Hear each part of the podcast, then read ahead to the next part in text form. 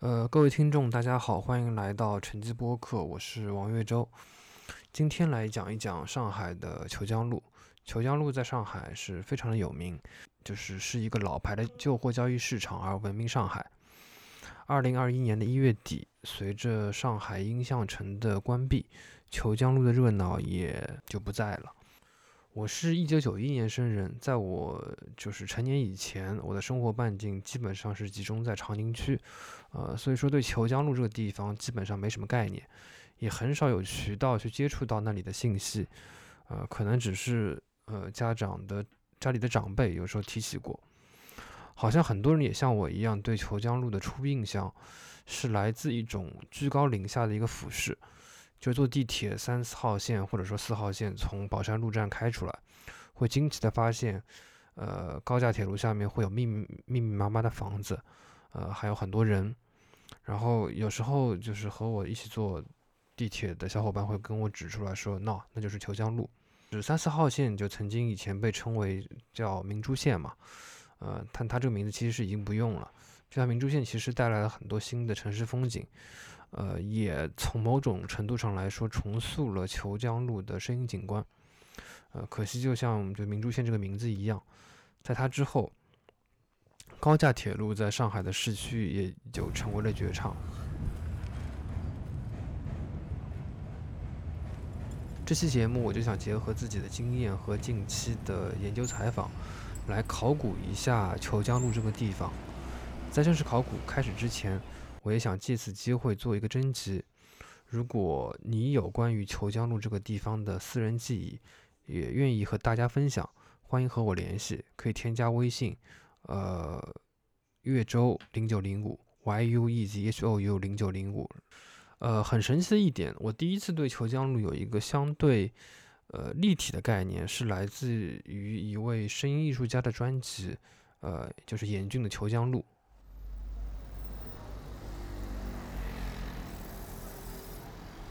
今天是两千零八年一月十七号，现在是大概十七点四十二分。我站在上海的四川北路，头顶上是高架铁路，我的右手也就是西边是邢家桥南路。我现在向右转，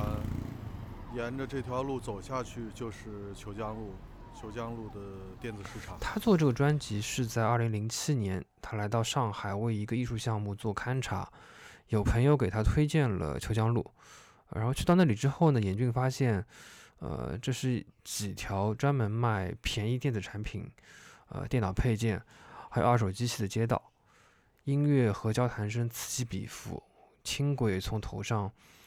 呃频繁的经过。摆满了机电元件的院子，曲径通幽。用他自己的话说，就是他自己像喜欢旧货一样喜欢这些身影。后来他就决定用一种呃求江路的方式来做这么一个作品，就是声音从哪里来，就是还到哪里去。回收求江路的声音，在求江路把这些声音加工成 CD，然后在求江路出售。出版和流通也只发生在求江路。这其实就是关于虬江路的一个自生产和自消费。在严峻写的创作日记里，他还记录了一件比较好玩的事情。他说，北京的 DVD 小贩是抱着纸箱子来卖盗版的光碟，因为随时要跑嘛。但虬江路这里的摊贩，他是用架子支起了摊子来卖，呃，五块钱一张。再往里面拐的街道上，还有很多阿姨在街上卖 A 片，而且是。理直气壮地占领了整条马路，问顾客：“中国的要不要？日本的要不要？压缩不压缩的都有，要不要？”逛这么一圈回来，严峻还发现口袋里的钱已经被换成了一张假钞。这个是二零零八年头上的事情。十二年后的二零二零年，严峻重听了这个作品，创作了一个叫做《虬江路二零二零》的作品。这个我们晚些再说。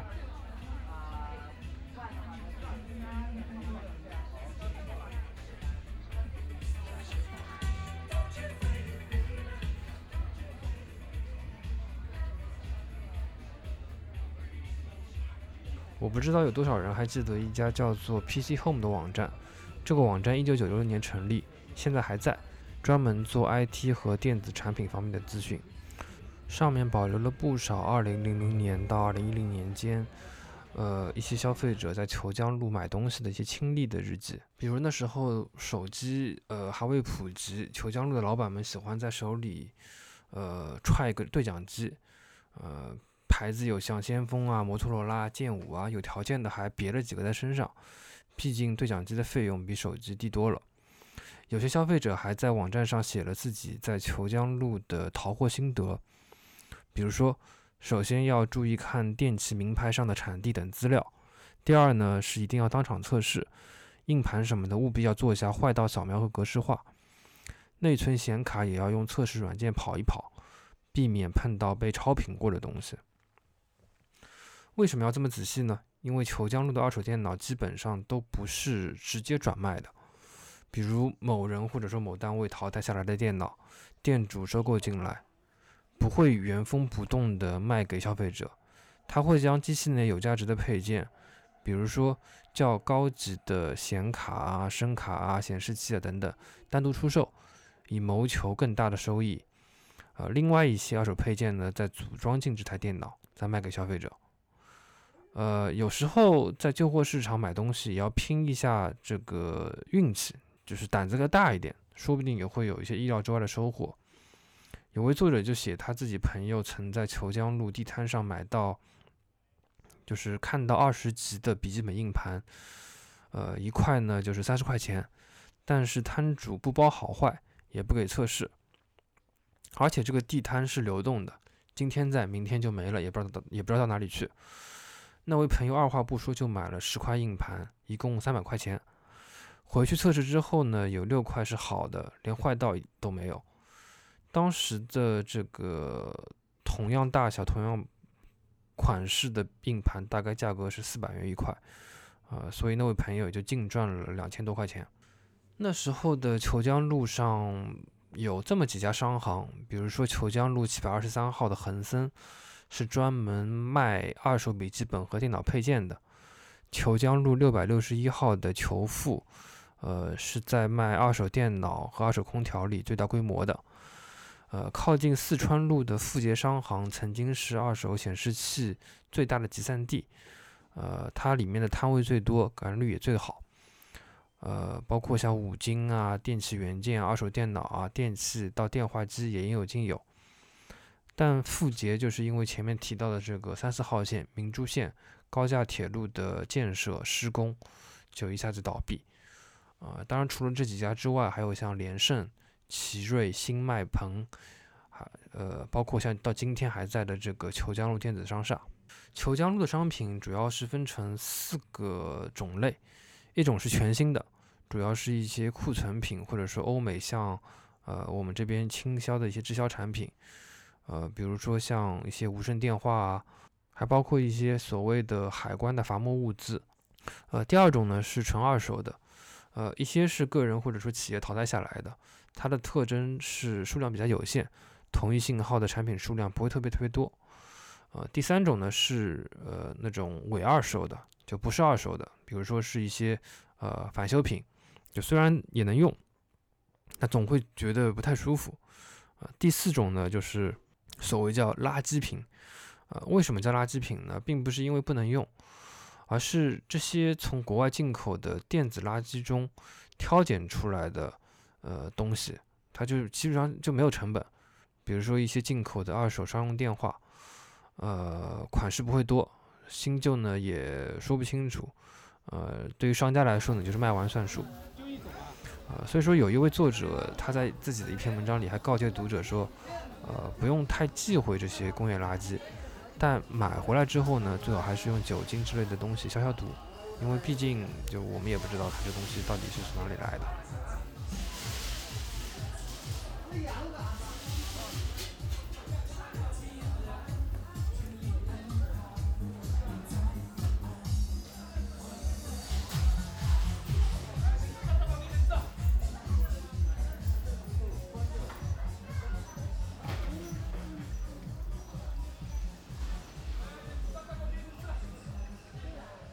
呃，工业垃圾，特别是大型的工业垃圾，呃，近几年在虬江路其实是看看不太见了。呃，主要是三四号线的这个新建和历次对虬江路的整治有关系。呃，我能查到的就是近期对虬江路的整治，一次是二零一五年，呃，一次是二零一八年。呃，在二零一五年的整治当中，虬江路清场了一个占地近两千平方米的旧的机电堆场。呃，那个时候也有一个时代因素啊，就是说上海当时也正在力推呃产业结构的转型升级，很多大型的工业企业关停并转啊，所以说大量的像机床啊这样东西淘汰下来，啊就被转手到了这个虬江路。呃，这些东西机械设备体积大、吨位重，就很容易造成地面的沉降，而且旁边又是高架铁路，就很容易给这轨道交通。的日常运营造成隐患，啊，所以说当时就做了这个整治清理嘛。东方网报道就说，还专门清出了一个就是两吨重的大游艇，二十多辆沙滩摩托车，呃，相关部门就是在清理的时候还出动了汽车吊进行吊运，呃，卸下这些东西的一瞬间，这个汽车吊的轮胎还给压爆了。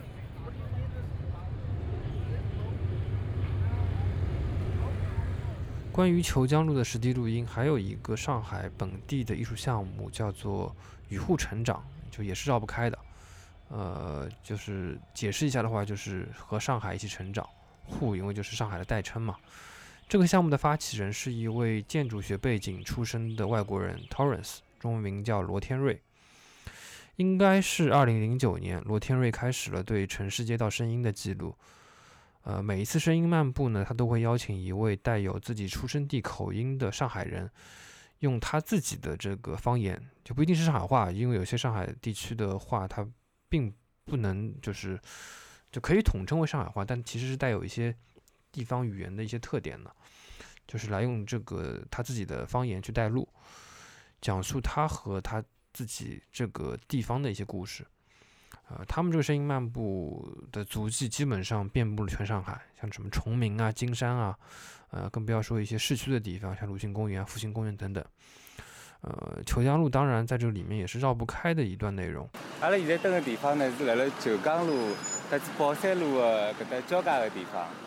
那么搿地方呢，我大概是八年个哦，八年呃八年前头大概是经常来的。这位讲述者后面还讲到自己。呃，有在虬江路专门买了一个片子，叫做《蜜桃成熟时》。呃，也不是说因为要看这个片子，只是说他之前是只在大学的电脑上看过这个片子。呃，然后他现在是想作为一个呃记忆再留存一下。这张刚好侬不要啊？这张什么？这么好的一个，就当然当然可乐什么什么。哈哈哈，这个搿老板蛮懂的啦，啊，蛮懂劲的。搿老板我。我跟伊认得大概有得有得五六年的辰光了。呃，我给你讲两桩好么子。呃啊，伊每趟来。今朝哪能又过来了啊？啊，我我基本上勿是老早点每个礼拜才会得来一趟嘛。呃，侬搿张 Radiohead 是假的对伐？是放的对伐？啊。呃，罗天瑞有在就是这个与户成长的专辑介绍里面有写，他觉得这个八零到九零后的这一代。呃，特别在上海遇到的这个城市变迁是前所未有的，呃，这也是他发起这个社会声音艺术项目的原因。最早我是在虾米上，呃，就是听到这个内容的，有网友在下面就是还留言说，呃，这是他的一个催眠曲啊，并且他还想把这个故事留给呃小孩去听。啊，现在虾米也和这个他专辑当中记录的这个城市的一些角角落落一样，就是突然之间就消失了。呃，当然，雨户成长的内容其实现在还能在喜马拉雅上去找得到。啊，大家有兴趣的话也可以去听一下。啊，罗天瑞除此之外呢，还做了一些其他的跟声音有关的艺术项目。啊，比如说，呃，有一个叫做《六十分钟我的城市》，关于世界各地各个城市的田野录音。呃，前段时间罗天瑞接受上海一家独立艺术空间副刊的采访，他在里面有谈到，就是声音的一个真实性的问题。就他觉得，就是尽管声音在播出之前，就比如说我这种播客，就也会经历剪辑啊、混音啊之类的一些工序。但相比图像世界的亦真亦幻，声音世界对他而言就更难被改动的面目全非，因此也就更接近真实的世界。呃，不过这两年就是《雨户成长》这张专辑也更新的比较少了。罗天瑞说，倒不是因为声音的关系，而是这个城市它变得太快了，他想回到自然，到更老的一些地方去，比如说，呃，奉贤啊、宝山啊、金山啊，就这些地方，它也会随着城市的现代化而改变，但总是会慢一些。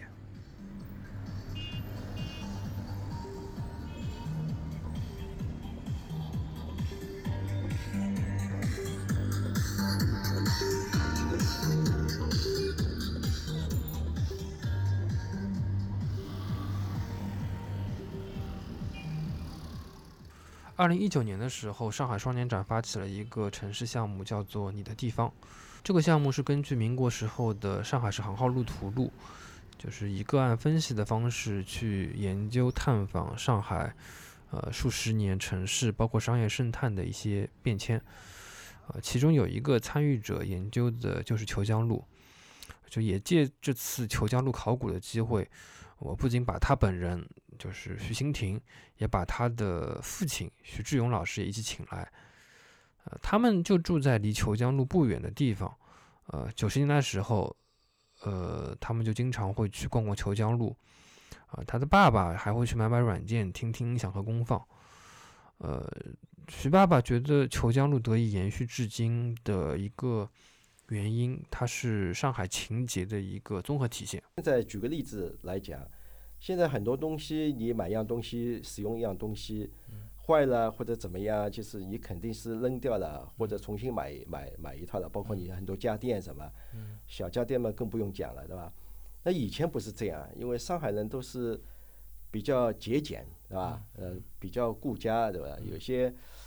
呃有些东西呢也喜欢修修补补，对吧？那很多东西就是家里很多东西会淘汰，对吧？呃，还是想在那那边找一些能够替换的或者能够修修补补的东西。那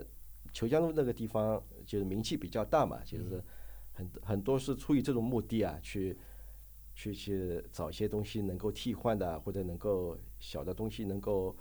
改进一下，或者有些东西比较新奇的，有一些改进的东西。嗯。可能是耳濡目染，在看到上海双年展城市项目的征集启事后，徐新亭也就选择了虬江路作为研究对象。当时做你的地方项目的时候，会想到做虬江路，其实也是因为在上学的时候，几乎每天都会经过，因为我在旁边的那个民办新华初级中学上的初中嘛。所以四年里面，每天步行回家的路上都会经过虬江路。那么当时就很好奇，就觉得，呃，因为当时做这个项目的时候去采访有些呃店主啊，特别是虬江之路上面不是有一个三面环路的孤岛嘛？嗯。就那那一片房子里面，我们采访到了一个八十几岁的老奶奶，我就问她为什么在这里开店啊什么的，嗯。那一片房子里面其实还是有挺多上海本地人的，他们就觉得自己家里的房子就在这儿，那么平时打开门做生意也比较方便，啊，所以当时就很好奇说这种，呃，因为我们从小基本上逛商场为主嘛。就这种沿路的这种商铺，每天还有这么多人去光顾，就很好奇，所以想去研究一下。就是当时查下来的资料呢，它其实原来是吴淞江的故道，那吴淞江就是现在苏州河嘛。那么明代的时候呢，它等于这条江改道了，改道之后，它原来那条江就人家就称它是旧江了。那么之后呢，因为河道淹没呢，政府就。打算填河筑路，所以就把它填成了虬江路。那当时查下来，它填的这个范围呢，就是从潭子湾到于金浦。那当时我们也去查了一下潭子湾是什么地方，后来发现原来就是苏州河和彭越浦交汇处的那个地方。那后来因为楼盘开发做了那个中原两湾城。然后于金浦呢，就它其实是一条南北向的水系嘛。那么北边部分基本上就是。以前的闸北和虹口的这个区界，那南面基本上就是在虹口区内的。嗯那我们看了一下，它大概就是现在艾斯儿童公园那个地方。嗯所所所以所以说，虬江路其实现在的虬江路也是这么一个走向，就是从嗯中原两湾城到艾斯儿童公园中间这条路就嗯填成了虬江路。那虬江其实也是旧江的那个谐音，嗯所以这个也挺也挺有意思的。然后后来呢，它为什么会变成这种旧货市场？一方面就是因为它一直是地理分界线，因为以前。呃，是上海县和宝山县县境的这个分界线，那么江南就是上海县，江北就是宝山县嘛。呃，在后面它是呃公共租界和华界的分界线。那所以嗯，两边其实说政府一直管辖不是很严，再加上它离这种上海火车站这种交通大型交通枢纽很近，所以当时我们查到一个资料也很有意思，就是说叶承忠，嗯。当年就是从九江路这边发家的，就是卖那种嗯。船舶上下来的这种嗯。旧五金啊、旧工具这样子。那叶承忠其实跟虹口也是很有缘的，就是他不是在虹口办了第一所由中国人开办的，就是班级授课制的学校，就城中门学堂嘛，在北外滩现在在。那所以这个就是说，嗯，可以说是为什么虬江路，就是我们研究下来，为什么虬江路会成为这种旧货交易市场的一个原因。硬件上的原因。啊、对一些硬件上的原因。我当时研究下来，其实虬江路最一开始，大家都是摆地摊为主的。摆地摊为主呢，它的这个分布的区域基本上就是在现在的新广路，还有虬江支路，还有中州路，就这一带。这一带其实是最早虬江路他们摆地摊的地方。呃，那么现在其实我们再去逛的时候，觉得新广路上其实不多了。现在基本上是中州路靠虬江路那一头，然后虬江之路还是还是就是用自己的老房子来 做生意的，还是挺多的。那边一开始他其实开了很多这种物资交换的商店，包括有什么自行车的，呃，包括绸布的等等，都有在那边。呃那那些应该都是国营的，是吧？就是。但是但是自行车那个故事，我们当时看查了资料，觉得还挺惊讶的，就是就是就是资料里面显示，他说从八五年到九三年，他的成交的旧自行车达到二十多万辆，呃，然后还有旧摩托车有八千多辆，市场的总收入有一百一十万元。那么，然后虬江路市场就嗯成为了当年大名鼎鼎的这种旧自行车、摩托车的交易市场。然后呃，一直到一九年在做这个项目的时候，去我去走了那一条，就旁边都是二级旧里，中间有一条小路叫公家宅路，一直到公家宅路，我们往里面走，就会有人迎上来问你说旧自行车要吧，然后路边上还停了很多。呃，旧自行车就是一直到一九年都还有人在做这个生意，其就其实我当时挺惊讶的，因为一九年的时候其实共享单车已经很方便了，嗯。但是还有人在卖，那说明还是有人有这个需求。鼎盛时时期的虬江路，就哪怕到就是上海印象城关门之前，呃，都有一个非常特别的地方，那就是每个摊主的销售方式，就有点像现在这种，呃，快手啊、抖音啊这种直播间里面李佳琦、薇娅的这种直播间的现场版。那就我之前说，我们小时候其实基本上都是逛商场为主，所以看到这样子的销售方式，就第一反应就是很惊讶嘛。就是我我当时研究的时候有提到，就是他们喜欢别那种扩音喇叭，这个我觉得还挺有意思的。就是嗯，基本上就是用扩音喇叭介绍自己家里的产品，然后就是相当于。在腰那里别一个扩音器，然后每个人身上还会看见他们每人身上拖一根小电线，然后自己带一个小话筒，然后呃，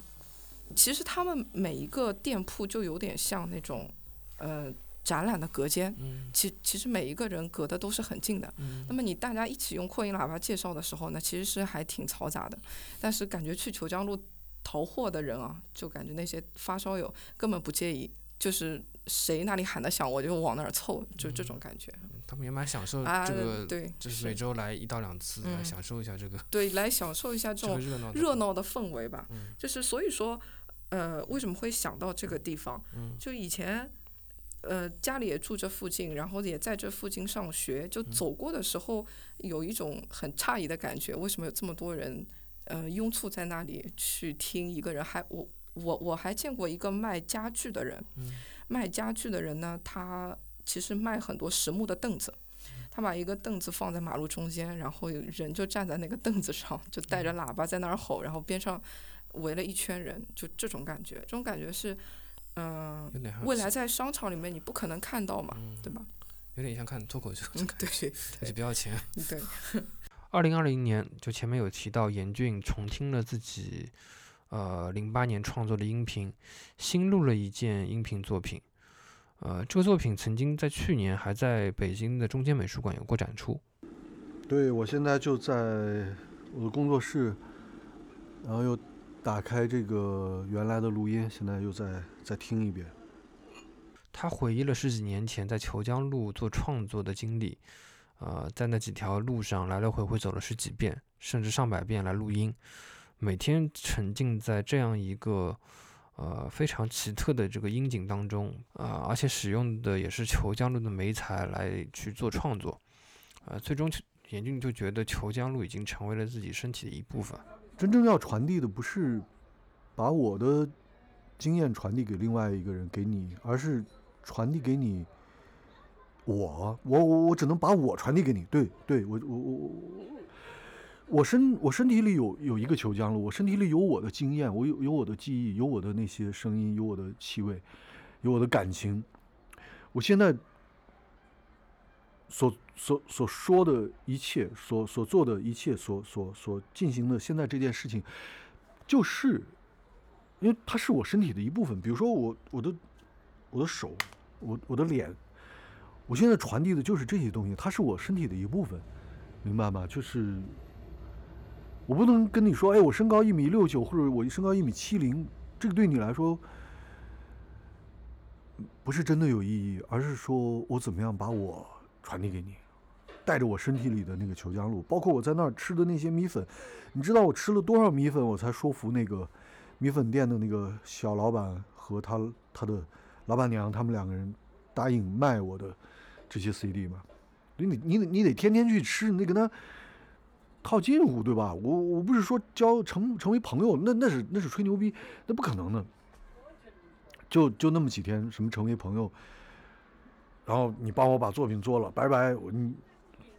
没有那么好的事情。我只是说，OK，你帮我一个忙，互惠互利，十块钱一张盘。对，吃了很多米粉。虬江路代表的是一种自生产消费的一种模式。呃，当然那里也有一些生产制造全球化的影子，而且时间跟空间在虬江路似乎是错置的，就很容易在那里听到呃上个世纪六七十年代或者八九十年代的音乐，也时不时会在虬江路看到一些所谓跨时代的高科技产品，就有一些东西会推销给老年人的时候，就会讲这东西多么多么高科技。那我在做虬江路的时候，我也想要，就是说，哎，虬江路它的确是这样，它反射了一个，它反映了一个，一个一个一个，在一个现代化大都市，然后啊，但是它又有里边这个混乱的这个这个地方，它保留了一种原始的一种一种生产方式，它它同时又是一个全球化的一个一个折射，你知道，在这个地方。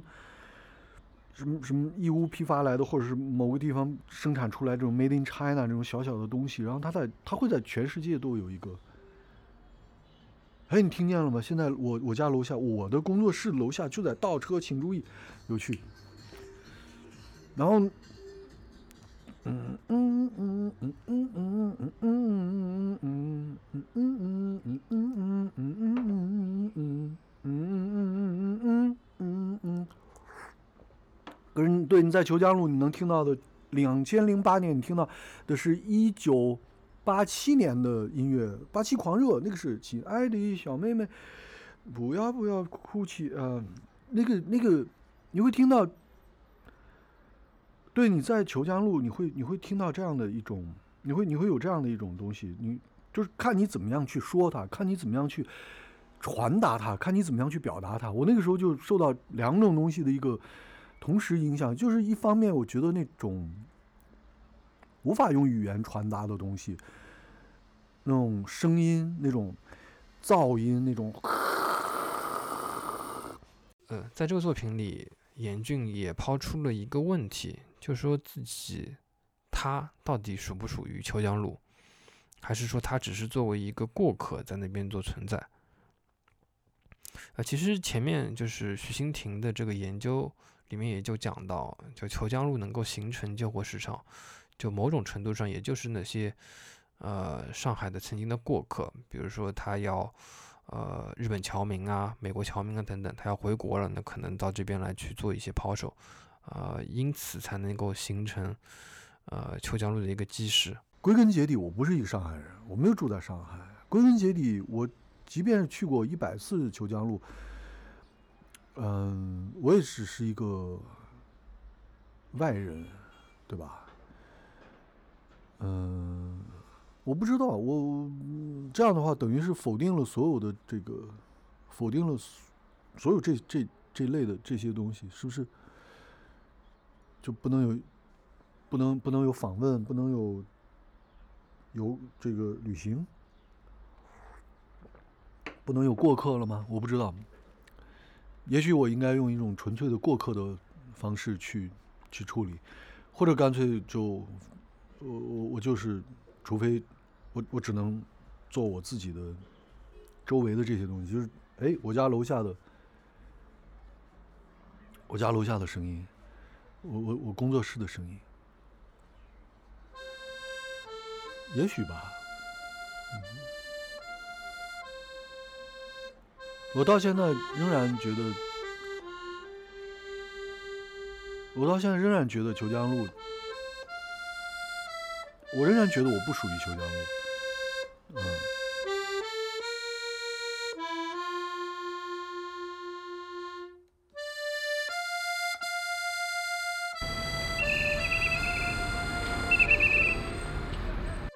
最后再介绍一位很特别的嘉宾。大家好，我是丁丁，我在上海的一家媒体工作。丁丁可能是我认识的朋友里面唯一一位不仅在虬江路淘得了自己需要的手风琴，而且还使用了这个手风琴去进行了一些呃内容创作。呃，就这就非常神奇了，就真的是在那边就是一站式做了很多事情。而且我发现他跟我发现虬江路的方式，呃，都差不多，来自于一种俯视。关于虬江路，我第一次有印象是坐在四号线从宝山路往下一站的时候，看到有棚户区，远方又是外滩，感觉这种反差还挺强烈的。后面路过的时候又看到有一个音像城，觉得嗯，这好像是比较九十年代买那个 CD 的地方。所以就有一点兴趣。之后我在那里淘得了一把手风琴，但是它比较小。这架手风琴是四十八贝斯，在这个序列中算是一个中等大小的。我小学一年级到六年级一直在学，到了上班了以后，突然觉得是不是可以用乐器来缓解一下自己的压力，或者是玩一下也挺好。然后我就在淘宝上找。发现宝山路附近就是虬江路了，这地铁站这里有一个二手的店，我想嗯离我也不远，我就到那儿去看一看，现场看一下，我还可以挑一下，因为你网上看到的看不到实物的话，总归会有一点心虚吧。我到了现场以后，好像就是那个音像城进去没几个路就是那家店铺，然后那个老板，哦，我想起来，实际上我去了两次。我第一次只是路过，然后好奇进去看了一眼，但是当时老板不在。第二次去的时候，老板才在。他那里有很多架手风琴，大大小小的，还有二胡啊，什么别的乐器，其实就是一个二手的音乐商店、乐器商店。后面我就跟那个老板挑了一架颜色比较鲜艳的，但跟我小时候用的一样，都是好像是晋江还是镇江那边生产的金杯牌。比较贵的呢是鹦鹉牌。还有，还有那个不是琴键，它的右手全都是按钮的，叫八阳，那个就技术含量更高。我用的还是比较传统的，就是琴键类的。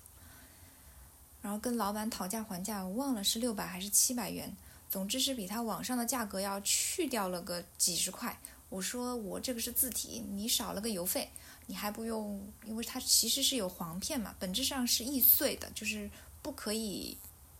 就那么像那个快递那种扔的。后来就砍价以后就背回去了，最后还老板欠我，至今还欠我一个把这个手风琴罩起来的一个罩子。这罩子实际上我还记得他给我的收据上说欠一个罩子，但是现在这个店家已经拆了，人去楼空。我也不知道哪里还可以再给他穿个衣服，所以我现在就拿我自己的一件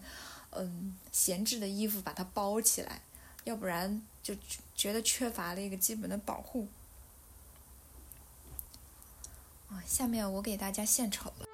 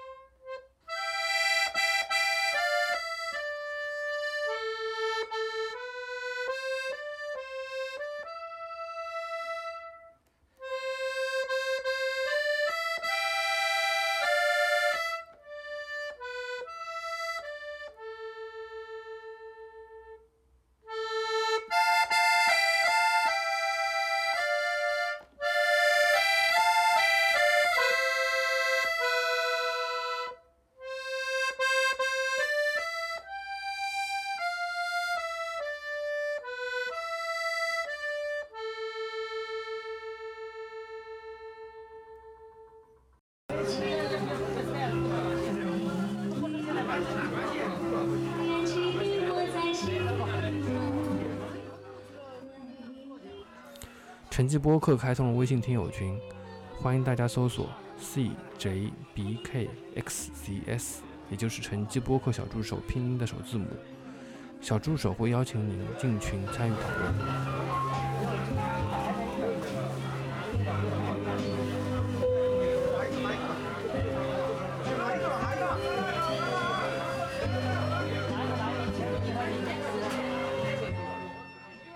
感谢收听本期节目。您可以在微博、微信上搜索“晨迹播客”与我们互动，也可以在喜马拉雅、苹果 Podcast、小宇宙等播客客户端上收听节目。如果喜欢节目，欢迎您在各大平台打分、评论，并分享节目给您的朋友。